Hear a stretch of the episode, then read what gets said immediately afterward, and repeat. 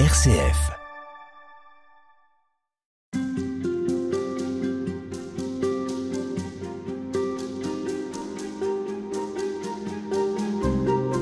Nous évoquons la messe et ses fondamentaux avec vous, Père Louis-Marie Chauvet. Bonjour. Bonjour. Et je voudrais revenir sur euh, la liturgie et, les sacrements avec euh, un point sur lequel vous vous attardez dans votre ouvrage La messe autrement dit. Euh, c'est la pratique de l'Église qui fait loi pour la théologie et non l'inverse. C'est ce qu'on a retenu avec cette formule latine lex orendi, lex credendi. L'Église croit comme elle prie. Oui. Qu'est-ce que ça veut dire? Ah ben, ça veut dire quelque chose de très intéressant. C'est-à-dire, si on veut comprendre ce que c'est qu'un sacrement, il faut regarder comment l'Église les fait. Ah, quand on dit l'Église croit comme elle prie, dans la liturgie, hein, mm. officiellement, c'est pas la prière de chaque chrétien, évidemment. Donc il suffit de regarder, et qu'est-ce que je vois? Je vois qu'il n'y a pas un seul sacrement, et ceci depuis l'origine, baptême, confirmation, onction des malades, ou Eucharistie bien sûr, qui ne soit précédé d'abord d'une ou plusieurs lectures de la Bible comme parole de Dieu. Donc qu'il en soit ainsi depuis toujours veut nous dire que le sacrement ne peut pas être autre chose que le point d'aboutissement, de concentration, de focalisation, appelez ça comme on veut, de la parole qui est annoncée auparavant. Parole d'amour sauveur, j'aime bien cette expression parce que c'est ça qui est en jeu. C'est cette parole d'amour sauveur annoncée dans les lectures qui vient rejoindre l'enfant, le petit ou l'adulte, si c'est un baptême d'adulte, qui vient le rejoindre sur son corps à travers l'eau versée, ou bien alors quand c'est la messe, évidemment, dans son corps. Alors là, ça ne peut pas être plus fort. Qu'est-ce qu'on fait dans la communion eucharistique? Ben on rumine cette parole d'amour sauveur en tant qu'elle est devenue événement, événement, sacrement. Hein? Et c'est ça qui est donné à manger. Arrêtons-nous justement sur le sacrement de l'Eucharistie qui est suffisamment parfois difficile à comprendre, ou peut-être diriez-vous que nous l'avons intellectualisé. La présence réelle, qu'est-ce que ça veut dire, la présence réelle du Christ dans l'Eucharistie? Qu'est-ce que ça veut dire? Ben, ça veut dire que le, d'abord le mot réel est toujours piégé hum. ici parce qu'il semble s'opposer à présence irréelle. Or, il y a divers degrés de présence du Christ dans dans l'Église, c'est tout à fait évident. Vatican II les signale à travers le ministre, mais d'abord à travers la parole de Dieu. C'est le Christ. Vatican II nous dit ça. C'est le Christ qui parle à l'Église à travers les Écritures. Ah, c'est une forme de présence, de présence réelle, pas au sens de, l'Eucharistie, parce que là, ça va être plus fort. Mais précisément, il y a ce fameux texte de Dei Verbum, la Constitution sur la liturgie numéro 21, je le connais par cœur tellement, je l'ai cité. L'Église a toujours vénéré, dit le texte, les divines écritures, comme elle l'a toujours fait aussi pour le corps lui-même du Seigneur elle qui ne cesse, surtout dans la liturgie, de prendre le pain de vie sur la table aussi bien de la parole de Dieu que du corps du Christ pour l'offrir aux fidèles.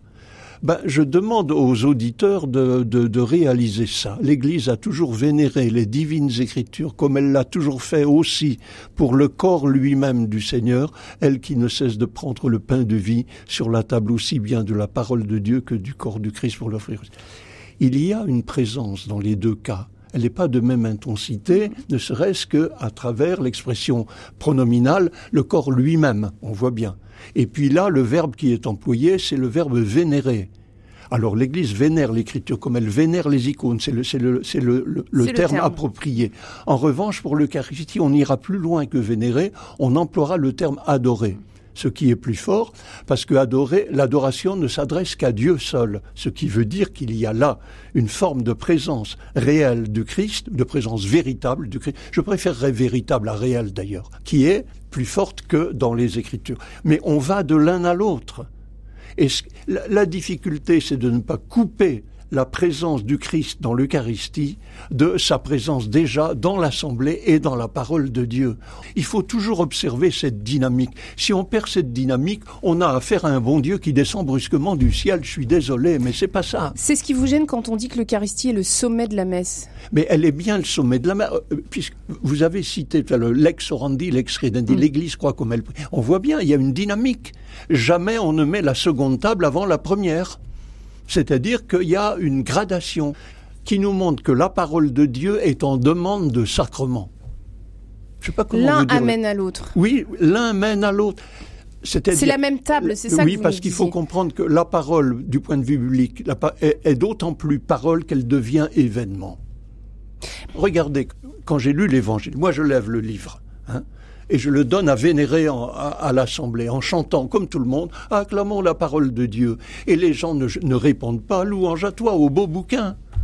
Il est pourtant magnifique. Il chante louange à toi, Seigneur, Jésus. Mais comment peut-on dire parole de Dieu, c'est Jésus? Ben, Parce que la parole est d'autant plus parole qu'elle est événement. Eh bien, c'est ça qui se passe dans l'Eucharistie. On va de la table de la parole à la table de l'Eucharistie où ce qui est annoncé dans la parole devient événement pour chacun. Tellement événement que c'est à manger. Enfin, la communion eucharistique, c'est fantastique, c'est du point de vue anthropologique indépassable. Quand on reçoit le corps du Christ, est-ce qu'on peut imaginer ça? Oui. Ça nous dépasse. Ah ben de toute façon, il faut renoncer aux représentations. Mais ça c'est clair. Oh ben ça c'est clair, il y a longtemps que j'ai renoncé aux représentations. Elles sont inévitables, hein, parce qu'il faut un sujet, un verbe et un objet, un complément d'objet. Hein. Dieu donne sa grâce. Bon, donc je vais me représenter la grâce comme un objet, puisque c'est un complément d'objet direct. Mais en fait, il faut le défaire tout de suite. Et donc les représentations sont inévitables. Se représenter Dieu, même lorsqu'il s'agit d'un Dieu simple, comme dans l'islam, se représenter Dieu est toujours inadéquat. Hein, Saint Thomas nous disait, de Dieu nous ne savons qu'une seule chose, à savoir ce qu'il n'est pas et la relation que tout le reste entretient avec lui.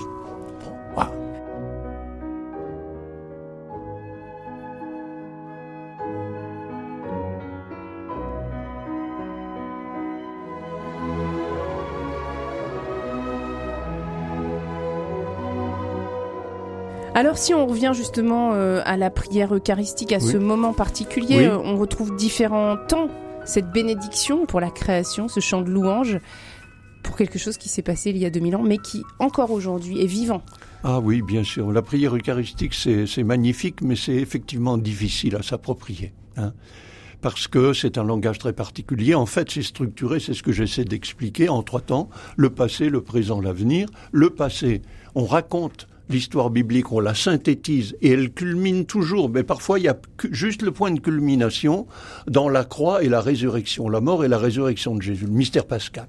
Voilà. Donc ça, c'est ça, désigne le don de Dieu dans ultimement dans le ce qu'on appelle le corps historique né de Marie, mort sur la croix, ressuscité de Jésus. Ça, c'est mais ça, c'est le passé. Donc la prière eucharistique demande après que ce même don de Dieu, qui est l'amour sauveur de Dieu en Jésus-Christ, nous, nous advienne dans le présent. Et dans le présent, ça va être sous une autre forme, la forme sacramentelle, l'Eucharistie. Raison pour laquelle il y a une demande de l'Esprit Saint pour que se réalise aujourd'hui sous le mode eucharistique ou sur le mode eucharistique ce qui s'est réalisé par le même Esprit Saint autrefois à travers le corps historique de Jésus. C'est à ce moment-là que les prêtres sont autour de l'autel. Oui, à ce moment-là, les prêtres sont autour de l'autel, ils imposent les mains ensemble lorsqu'il y a concélébration, il y a le récit de l'institution, etc., etc. Mais la prière eucharistique a une troisième partie qui ouvre vers l'avenir. C'est-à-dire que l'Eucharistie n'est pas une fin en soi. Si on mange le corps eucharistique, hein, puisque c'est ça l'expression, on peut pas mais c'est ça. Hein, il s'agit de manger, de ruminer, trop gain dans le vocabulaire de Saint Jean au chapitre 6. Eh bien, si on mange le corps du Christ, c'est en vue de devenir nous-mêmes son corps ecclésial. C'est la troisième partie, elle nous tourne vers l'avenir. Vous voyez, vous avez le passé historique, le présent sacramentel en vue de. Et du coup, ce en vue d'eux, il s'agit de devenir nous-mêmes corps ecclésial. Vous savez, hein, dans la théologie la plus classique, la grande théologie de saint Thomas d'Aquin, eh bien, on souligne constamment que la grâce ultime, la grâce finale, la visée donc de l'Eucharistie, c'est finalement la charité, ou pour le dire à la manière de saint Paul, c'est le corps ecclésial. Saint Bonaventure, un, un contemporain de Thomas d'Aquin, donc franciscain lui, hein, disait ça. Par la communion, c'est moins nous qui nous approprions le corps eucharistique du Christ que nous qui sommes projetés proieci amour. Nous sommes projetés dans son corps mystique. Et son corps mystique, au XIIIe siècle, Bonaventure, c'était le corps ecclésial. Vous voyez, la finalité, elle est là. La finalité, c'est la, la finalité, c'est devenir corps ecclésial avec toutes les implications éthiques que ça a. Hein Voilà, supporter l'autre, qui, qui n'est pas de la même sensibilité liturgique, euh, continuer à, honorer la place de la dame pour les fleurs parce que c'est très important. Enfin, c'est les choses paroissiales de la vie de tous les jours, tout simplement. Puis en dehors de l'Église, évidemment, la famille, la profession, etc. C'est en ce sens que vous dites que ce n'est pas une, commémoration, que ce n'est pas simplement un moment où on se rassemble pour dire plus jamais ça, plus jamais ce moment difficile pour le Christ, mais vraiment, c'est aussi pour nous maintenant et pour l'avenir.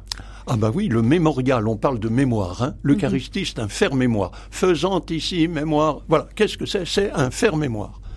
Alors faire mémoire, on sait très bien ce que c'est avec les multiples journées de commémoration, et tout le monde a compris que faire mémoire de manière vive, eh bien c'est actualiser le passé pour un plus jamais ça.